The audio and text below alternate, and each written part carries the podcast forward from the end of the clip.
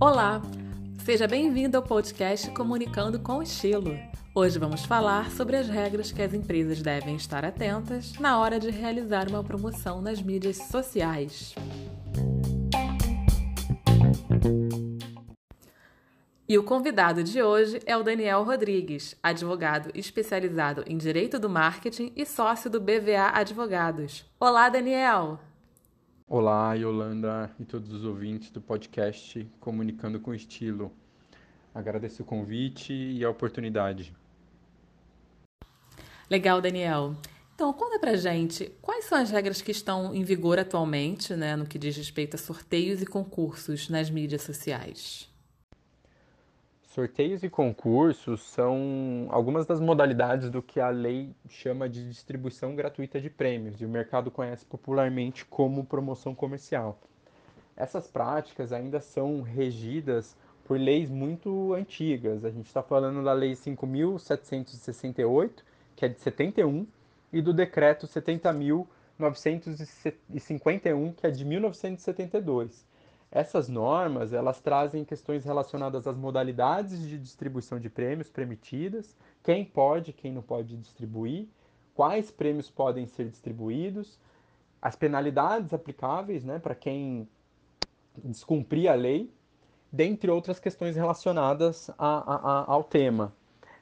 Então é importante destacar que essas normas elas não fazem distinção quanto ao âmbito de execução dessas promoções comerciais ou seja, elas são ainda aplicáveis a todas as empresas que realizarem promoção comercial em mídias sociais ou fora delas, tá? Então as empresas que se valerem dessa estratégia de marketing têm que consultar essa legislação, entender dessas regras e, além disso, das próprias regras privadas da mídia social na qual ela vai divulgar essa promoção, para que ela não corra o risco de descumprir algum alguma questão relacionada aos termos de uso dessa plataforma e eventualmente ter aí ser banida, né, ter o seu perfil banido nessa rede social.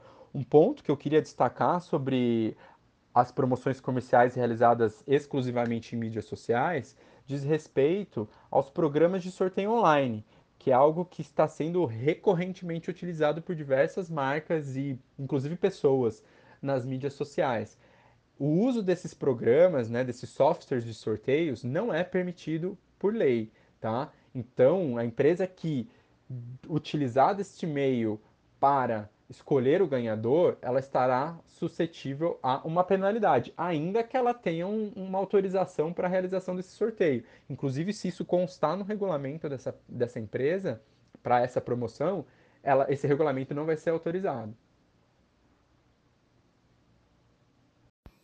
Certo. E quais são os riscos que as empresas correm quando realizam uma promoção e não passam pela legalização?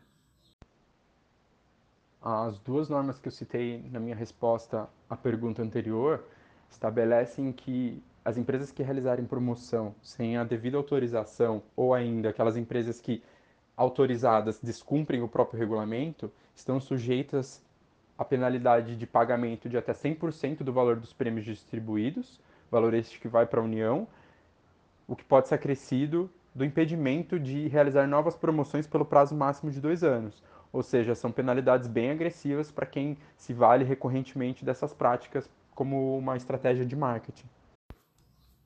É, realmente são multas bem pesadas e todas as empresas devem estar atentas.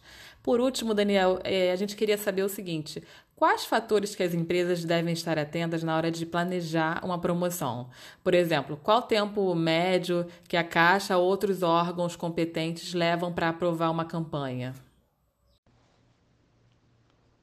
Yolanda, um conselho que eu sempre dou para os meus clientes ou para quem me pergunta sobre o tema é envolver um profissional que conhece da legislação ainda na fase de construção da promoção comercial.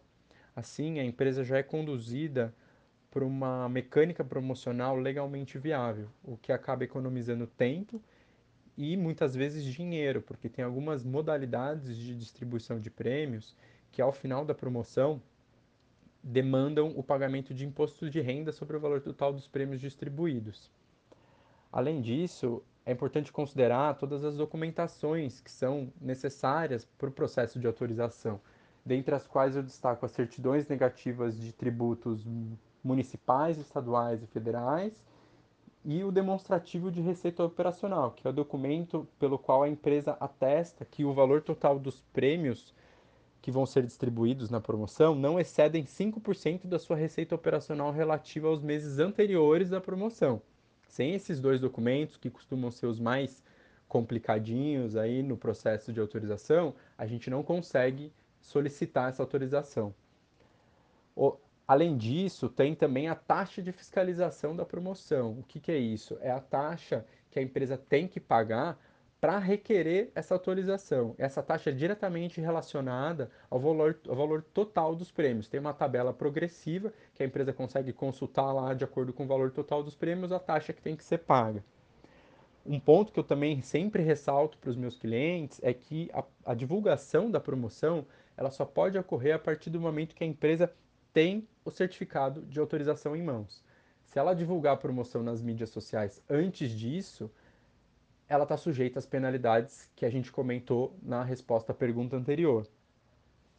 Por fim, é, já respondendo diretamente ao seu questionamento, eu sempre aconselho os meus clientes a iniciar o processo de autorização com prazo aí de 10 a 15 dias da data que eles pretendem iniciar a divulgação dessa promoção, porque aí a gente tem um tempo considerável tanto para estruturar o regulamento da promoção, quanto para colher todos os documentos necessários e também esse período que a própria SECAP, né, que agora não é mais a Caixa, desde 2018, quem autoriza as promoções comerciais no Brasil é a SECAP. Então, é, a gente conta aí também com esse período que a SECAP tem para, de fato, analisar tudo que foi enviado e autorizar a promoção. Certo, Daniel, muito obrigada pela sua participação. E a você, ouvinte, até o próximo episódio.